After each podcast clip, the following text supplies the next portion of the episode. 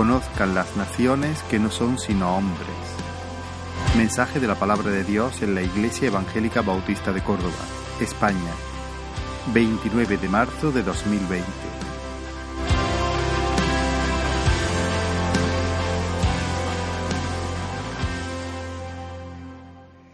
Buenos días, hermanos.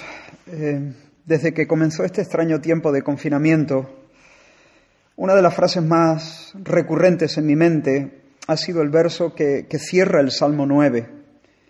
Allí la palabra del Señor dice, conozcan las naciones que no son sino hombres. Os invito a abrir juntos la palabra del Señor y meditar en los dos últimos versículos de este Salmo, Salmo 9 y versículos 19 y 20. Salmo 9, versículos 19 y 20. Y antes de, dar lectura, vamos a orar, vamos a pedir que el Señor nos ayude. Señor, al abrir tu palabra, venimos con, con corazones expectantes, Señor. Solo tú tienes palabras de vida eterna. Y en esta eh, situación tan especial, en medio de tanta confusión, de tanta necesidad, Venimos, Señor, a ti sabiendo que tú eres el refugio de tu pueblo. Danos palabras, Señor, que traigan luz, que traigan cordura. Señor, llévanos al lugar, Dios mío, donde tú puedes bendecirnos, donde tú puedes derramar un poderoso avivamiento en nuestros corazones y en nuestra tierra. En el nombre de Jesús. Amén. Amén. Levántate, oh Jehová, no se fortalezca el hombre sean juzgadas las naciones delante de ti. Pon, oh Jehová, temor en ellos. Conozcan las naciones que no son sino hombres. En el capítulo 12 del libro de los Hechos de los Apóstoles, Lucas relata la muerte dolorosa, humillante y repulsiva de Herodes Agripa. Un día infame, este rey se sentó en su trono vestido de gala. El historiador Flavio Josefo detalla que lucía una capa plateada que despertó un asombro inusual en los presentes. Ahora, ¿puedes, puedes imaginarte a este hombre sacando pecho y posando con su supercapa como si fuera un pavo real durante el cortejo? Y luego, nos dice la escritura, que desde la tribuna arengó a la multitud y encendió de tal manera sus pasiones que el pueblo comenzó a aclamarle como si fuera divino como si sus palabras tuvieran el sello de los dioses, y gritaban enfervorizados, ha hablado Dios, esa no es la voz de un hombre, esa es la voz de Dios. Ahora, ¿qué hizo el rey? ¿Cómo reaccionó a semejante disparate? Pues para su desgracia, el necio recibió complacido el tributo de sus hermanos, no reprendió la ovación idólatra, Siguió envuelto en su capa de plata en lugar de despojarse de ella y de rasgar sus ropas y llorar el desvarío de su pueblo. Se gustó, se vino arriba. El barro se olvidó del alfarero y quiso para sí los elogios. Debería haber hecho lo que, lo que hizo el ángel que fue enviado a Juan para mostrarle las glorias de la Jerusalén celestial. Cuando, cuando Juan, el, el, apóstol, llevado por la emoción, se arrojó a los pies de aquella criatura asombrosa para adorarle, el ángel gritó desconcertado, no, no, no, no, no, cuidado, ni se te ocurra doblar tu rodilla ante mí, soy un siervo como tú, solo soy un consiervo, un diácono más en la gran misión del Señor. Adora a Dios, solo Dios es Dios, solo Dios es adorable. Solo Él es digno de la ofrenda de tu vida y de tu entrega incondicional. A mí no, adora a Dios.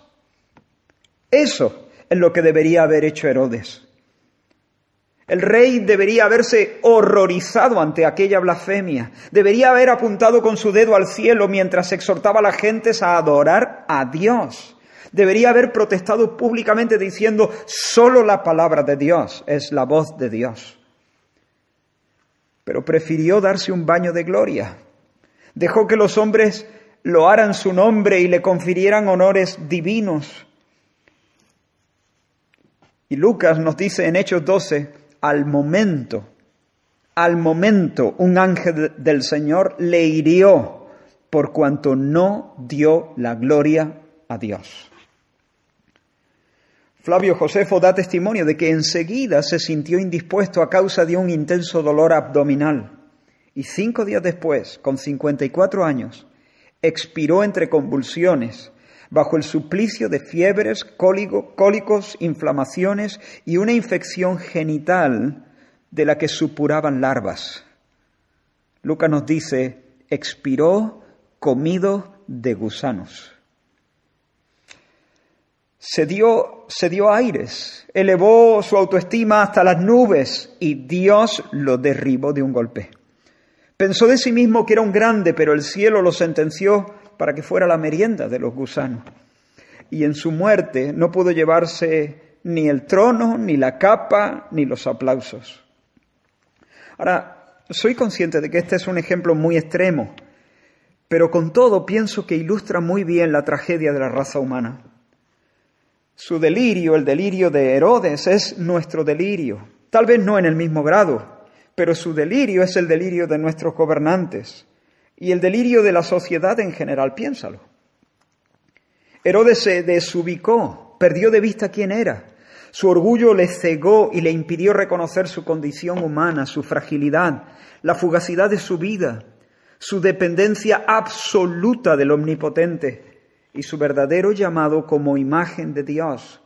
Deliró, deliró el término delirar proviene del latín delirare, delirare. Lira es surco, la hendidura que se hace en la tierra con el arado. Y el prefijo de aporta el significado de alejarse o apartarse de algo. Así que delirare es salirse del surco, descarrilar, sacar los pies del plato, desvariar, desviarse. Ahora, la, Biblia nos enseña que el hombre es la imagen de Dios. El hombre existe para mostrar a Dios y para representar a Dios. Por ejemplo, la estatua ecuestre del gran capitán que se levanta en el centro de nuestra ciudad, en la Plaza de las Tendillas, no es el verdadero Gonzalo Fernández de Córdoba apodado el gran capitán, pero fue erigida allí para exhibir algo de su rango y algo de su carácter. No es Gonzalo Fernández de Córdoba, pero le señala, le recuerda, lo conmemora. Esa es la función de la imagen, apuntar más allá de ella misma. La escultura de Mateo Inurria debe honrar la memoria de un cordobés de carne y hueso llamado Gonzalo y fallecido hace 505 años.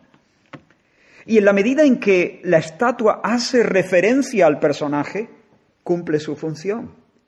Pero si de alguna manera el bronce quisiera desligarse de Gonzalo Fernández y quedarse con la gloria, darse gloria a sí mismo, estaría delirando, se saldría del surco. Lo repito, el hombre es la imagen de Dios. Y cuando vive en referencia a Dios, teniéndole en cuenta, dependiendo de Él, reflejándole, es sabio, discurre bien, está ubicado, el hombre es sabio cuando sabe que no es el protagonista, cuando está satisfecho con el papel secundario que Dios le ha asignado. Y cuando vive de esa manera, una forma a la que la Biblia le llama el temor de Dios, cuando vive así es feliz, no está perdido ni insatisfecho porque conoce su significado y la dignidad de su vocación. Pero cuando ignora al Señor, enloquece, descarrila, se olvida de que es polvo y que es el soplo de Dios el que le da aliento y vida y todas las cosas. Y comienza a verse como el centro del mundo y el centro de la historia y se lanza sin pudor a la conquista de la admiración y de la alabanza de, sus, de, los otros. Y eso es puro delirio. Es puro delirio el eslogan de la marca Adidas. Impossible is nothing. ¿En serio? ¿Nada es imposible? Mira, si tú permites que tu ego reciba esa idea como una declaración verdadera de tus posibilidades y te vienes arriba presumiendo de solvencia, acabas de caer en la misma grosera autoidolatría de Herodes. Eres igualito a él, aunque no tengas trono ni capa. Eres una criatura embutida en el tiempo y el espacio, que no es capaz de asegurar para sí mismo la próxima bocanada de aire. Impossible is nothing. Nada es imposible, sí, pero para Dios, Para Dios nada es imposible. Pero en cuanto a ti, no puedes evitar que tu cuerpo decline con el paso del tiempo. No puedes conservar a tu lado para siempre a tus seres queridos. Es un delirio la frase del empresario y orador motivacional Brian Tracy, quien dijo, tienes dentro de ti todo lo que necesitas para superar los desafíos de la vida. Delirio. Es un delirio la declaración del psicólogo estadounidense Wayne Dyer, quien escribió, si crees totalmente en ti mismo, no habrá nada que esté fuera de tus posibilidades. Delirio. Delira el filósofo Hiddu Krishnamur, perdón, cuando afirma la religión de todas las personas debería ser la de creer en sí mismos. Se nos ha ido la olla, nos hemos salido del surco, deliramos como Herodes. Y nos hemos hecho ladrones de una gloria que ya tiene dueño, Dios, Dios, a Él pertenece la gloria. Ahora, observa lo que dice el salmista en el Salmo 10. El Salmo 10, versículos 4, 5 y 6 dice, el malo, el malo, por la altivez de su rostro no busca a Dios. No hay Dios en ninguno de sus pensamientos. Y un poco más adelante dice, dice en su corazón, no seré movido jamás, nunca me alcanzará el infortunio. Así que el malo no piensa en Dios, no busca a Dios. ¿Pero por qué? Porque se sobra y se basta, porque piensa de sí mismo que Él es capaz, que no necesita elevar su mirada porque tiene dentro de sí todo lo que necesita. Por la altivez de su rostro, dice el salmista, no busca a Dios. Así que cree en sí mismo, escucha su propio corazón, se apoya en su propia prudencia y confía en que jamás será removido. Piensa que si sueña en grande y si trabaja duro, triunfará. Pero eso es puro delirio. En nuestro salmo, el rey David clama para que Dios no permita que los soberbios triunfen. Levántate, Señor, levántate, Señor, haz algo. No consientas que el barro se lleve la gloria. No consientas que el hombre prevalezca, que no se salga con la suya. Ciérrale el paso a los Herodes que te roban el protagonismo. Levántate contra los presumidos que se proclaman invencibles. Señor, levántate, abate a todos los que quieren quitarte la corona para ponérsela sobre sus cabezas. Levántate, Señor, juzga a las naciones, pon temor en ellas, ponlas contra las cuerdas, sacúdelas como se sacude un pequeño árbol, hasta que se desprenda toda la soberbia y la vanagloria y la arrogancia y la jactancia, hasta que el delirio dé paso a la sensatez y a la humildad que las naciones conozcan, que se enteren de que no son sino hombres, hombres, no dioses, hombres, tampoco alimañas, hombres, hombres creados para disfrutar a Dios y glorificarle, para reflejar su hermosura como la luna refleja la gloria del sol, hombres llenos de dignidad y valor y significado, pero al mismo tiempo dependientes criaturas subordinadas, finitas, frágiles. Señor, levántate, levántate, Señor, y ríete de nuestros eslóganes, desmiéntelos y líbranos de tanto engaño y autobombo.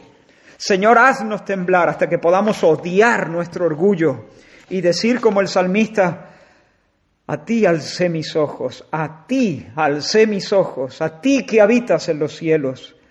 He aquí como los ojos de los siervos mira la mano de sus señores, y como los ojos de la sierva a la mano de su señora, así nuestros ojos miran al Señor nuestro Dios hasta que tenga misericordia de nosotros.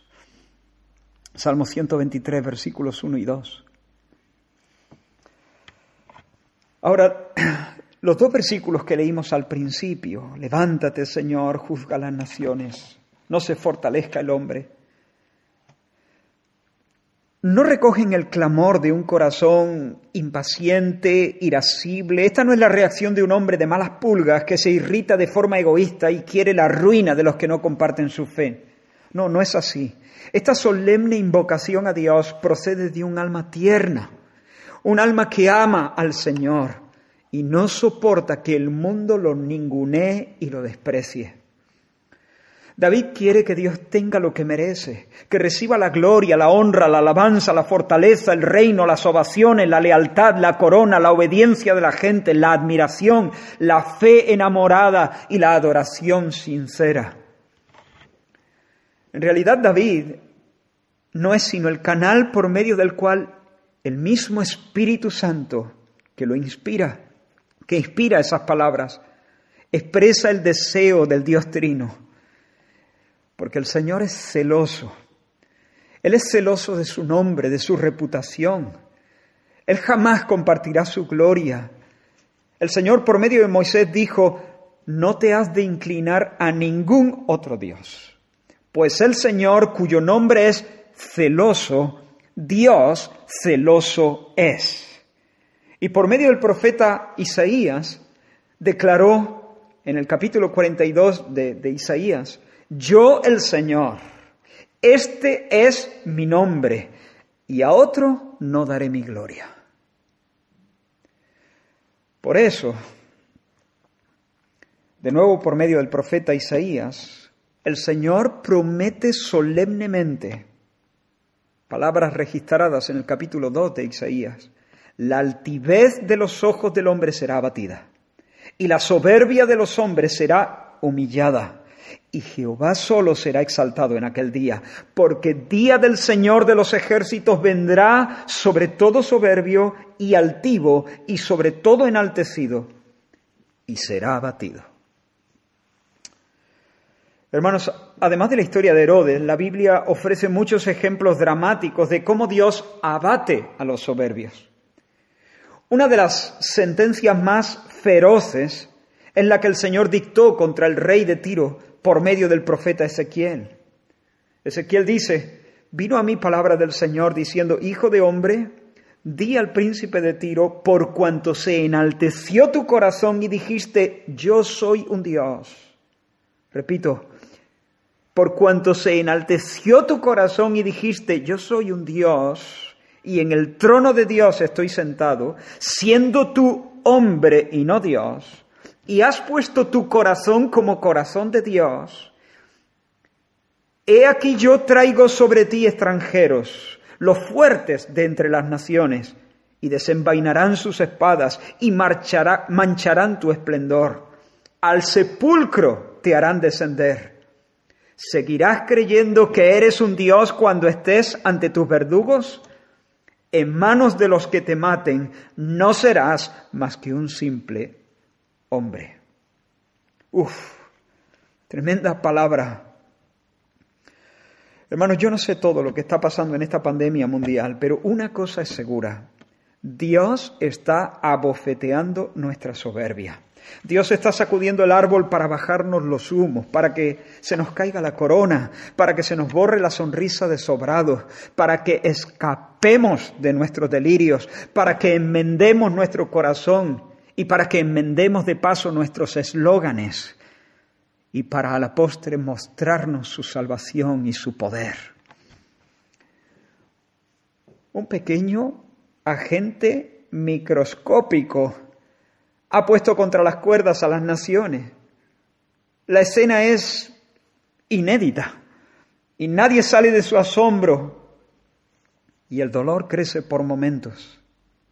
A estas alturas miles de empresas han cerrado y tal vez muchas nunca vuelvan a abrir. Todos están de acuerdo en que nos esperan días difíciles.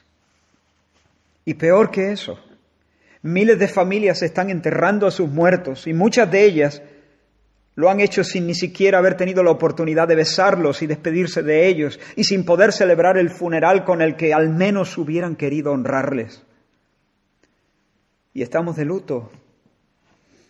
Y han cerrado los cines y las terrazas y las canchas deportivas, no hay niños en los parques ni turistas en los hoteles. Y es tiempo de reflexionar. La Biblia asegura que mejor es ir a la casa del luto, Eclesiastés 7, Mejor es ir a la casa del luto que a la casa del banquete, porque aquello, la muerte, es el fin de todos los hombres, y el que vive lo pondrá en su corazón. El corazón de los sabios está en la casa del luto, mas el corazón de los insensatos en la casa en la que hay alegría. En otras palabras, más vale ir a un funeral que a un festival. ¿Por qué?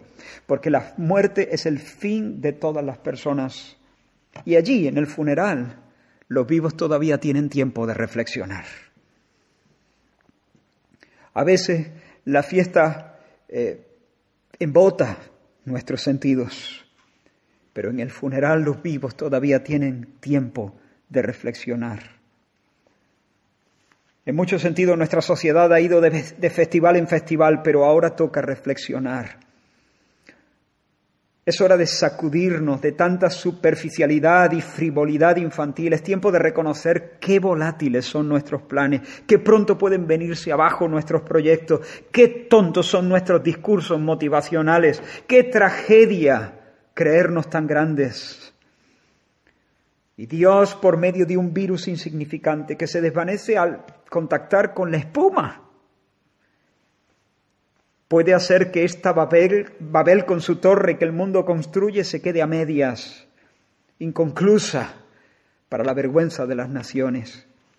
Dios puede hacer que este, que este Titanic del que presumimos se hunda en un instante. Dios puede hacer que nuestros Herodes del cine y la música y el deporte sean repentinamente heridos y humillados hasta morder el polvo. Yo no puedo ofrecer una lectura completa, cabal de la situación. Se me escapan las tramas y no y las teorías de siniestras conspiraciones. Pero repito, una cosa es segura, Dios está abofeteando nuestra soberbia. Estamos de alguna manera bajo el cachete del Señor, bajo la disciplina del Señor y es hora de poner la boca en tierra. Porque como dice el profeta Jeremías en el libro de lamentaciones, el Señor no desecha para siempre. Antes, si aflige, también se compadece según la multitud de sus misericordias. Porque no aflige ni entristece por gusto a los hijos de los hombres. ¿Quién será aquel que diga que sucedió algo que el Señor no mandó? ¿De la boca del Altísimo no sale lo bueno y lo malo? ¿Por qué se lamenta el hombre viviente? Lamentese el hombre en su pecado.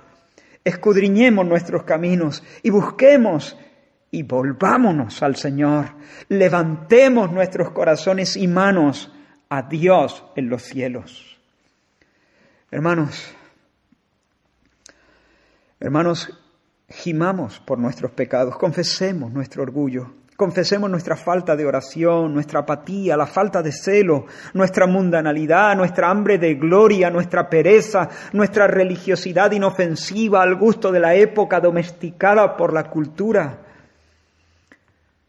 Como dice el profeta Joel, que salga de su cámara el novio y de su tálamo de la novia. Es tan urgente que aún los que están en su noche de, de bodas deben acudir a, este, a esta convocatoria y sigue diciendo el profeta Joel, entre la entrada y el altar lloren los sacerdotes, ministros del Señor, y digan, perdona, oh Señor, a tu pueblo. ¿Por qué han de decir entre los pueblos dónde está su Dios? Hermanos, lloremos los pecados de nuestra tierra también. Los pecados cuyo hedor sube continuamente ante el rostro de un Dios santo y justo Lloremos la vanidad y el orgullo y la negativa terminante a darle un espacio a Dios en la vida pública. Confesemos la falta de amor por la verdad y por la virtud y la facilidad con la que corre la mentira por nuestras ciudades y por el Congreso de los Diputados y el Senado y por algunas instituciones que se presumen nobles. Y esto ocurre sin que nadie se sonroje y se avergüence. Confesemos el egoísmo y la falta del más básico afecto natural que lleva a muchas madres a destruir a sus hijos mientras crecen en su vientre. Gimamos, hermanos, gimamos rotos de dolor, porque la sociedad llama derecho a esta crueldad e injusticia. Y aprueba el, genocidio y concede licencia a doctores para traicionar todos los códigos y convertirse en escuadrones de la muerte, en verdugos de bata blanca, en sicarios que provocan a Dios y atraen su santo furor. Confesemos la rebeldía contra la autoridad que impera en el ambiente, la inmoralidad sexual, la ligereza con la que las gentes menosprecian el pacto matrimonial, la codicia de los ricos, la codicia de los pobres, la idolatría, el oceno culto a la personalidad, glamour y belleza cosmética de los famosos, el vanidoso culto al cuerpo que muchos rinden en gimnasios que para algunos han venido a ser los, los templos modernos en los que adoran. Confesemos el chisme que corre más rápido que el virus y mata a más gente. Hermanos, ¿acaso Dios no ha de ver y castigar esto? ¿Acaso Dios no ha de ver y castigar esto? Humillémonos, humillémonos, humillémonos bajo este azote. Lloremos estos pecados. Pongamos nuestra boca en el polvo. Que el Señor no tenga que reprendernos como reprendió a su pueblo por medio del profeta Amós cuando les dijo, os hice estar a diente limpio, es decir, os hice pasar hambre en todas vuestras ciudades y hubo falta de pan en vuestros pueblos, mas no os volvisteis a mí. También os detuve la lluvia tres meses antes de la siega, cuando más la necesitabais, y con todo no os volvisteis a mí. Os herí con viento solano, y la langosta devoró vuestros muchos huertos, pero nunca os volvisteis a mí. Envié contra vosotros mortandad, mas no os volvisteis a mí. Oh hermanos, que el Señor no nos tenga que decir esto. Que mañana podamos, al contrario, decir, el Señor se levantó, se levantó e interrumpió nuestras fiestas y nos mandó a casas con, el COVID-19. Y en nuestra confusión buscamos su rostro. Nos volvimos al Señor, entendimos nuestro delirio, lloramos nuestro pecado y cambiamos, cambiamos. Que podamos decir como el salmista, bueno me es haber sido humillado para que aprenda tus estatutos. O como el Salmo 119, antes que fuera yo humillado, descarriado andaba, pero ahora guardo tu palabra. Hermanos, pidamos al Señor que en su bondad, en su misericordia, derrame un poderoso avivamiento, que su vara nos doblegue, que su disciplina nos persiga y nos arrincone hasta que no nos quede más remedio que correr hacia Él para refugiarnos en su misericordia, porque como dice el apóstol Pedro en su primera carta, Dios resiste, Dios se enfrenta a los soberbios y da gracia a los humildes. El Señor al altivo lo mira de lejos, no quiere cuentas con él, ni deja que se le acerque. Pero Isaías dijo, así ha dicho el alto y sublime, el que habita la eternidad y cuyo nombre es el santo. Yo habito en la altura y la santidad y con el quebrantado y humilde de espíritu, para hacer vivir el espíritu de los humildes y para vivificar el corazón de los quebrantados. Sí, ese es nuestro Dios, ese es mi Dios, el Dios que aún en medio del juicio se acuerda de tener misericordia, porque Él nunca aflige por gusto. No se deleita en la muerte del impío. Él se deleita en perdonar. Él aflige, Él hiere, pero lo hace para consolar, para sanar, para mostrar su salvación. Por eso termino diciendo, volvámonos al Señor, volvámonos al Señor, vengamos con fe. Hay perdón para los pecadores. Miremos al Cristo crucificado, el Cristo crucificado, el Cristo del Calvario, el humilde que se quitó el manto para ceñirse una toalla y lavar los pies de los doce y luego fue herido por Dios en el Gólgota. Fue abatido, descendió al valle de los horrores como si fuera un Herodes engreído, como si fuera un presumido, un ladrón de gloria.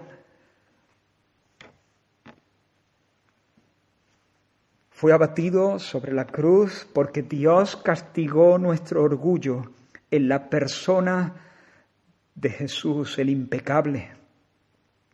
Dios trató con nuestros pecados, con nuestros pecados, no los suyos, los nuestros, pero taladró a su Cristo, quebró su cuerpo, no el nuestro, el suyo, pero al tercer día, al tercer día lo levantó de entre los muertos para que reine para siempre con todos los galones.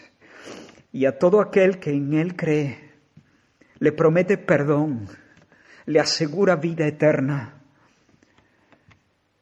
¿Crees? ¿Crees?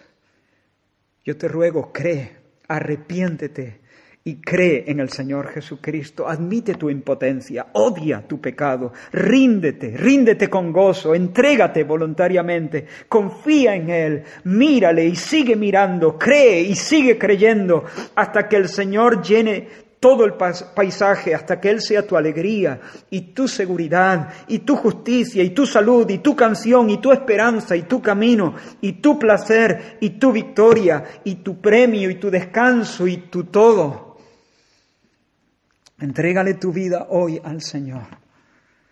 No luches más, depón tus, tus armas. Que en medio de este tiempo de, de aflicción, de confusión, puedas encontrar en el Señor refugio y alegría y salvación. Vamos a orar, Señor, hazlo. Abre nuestros ojos para que podamos verte Gracias, Señor, aún por tu disciplina. Gracias, Señor. Gracias, Señor. Oh Dios mío, gracias, Señor, por, por, usar aún la aflicción y el dolor para, para zarandearnos, para destapar nuestros oídos. Que por tu Espíritu, Señor, nuestros corazones respondan a tu palabra. Oh Dios, aviva tu obra, aviva tu pueblo y trae una reforma y un avivamiento a nuestra tierra. En el nombre de Jesús. Amén. Fija tus ojos en Cristo, tan lleno de gracia y amor. Y lo te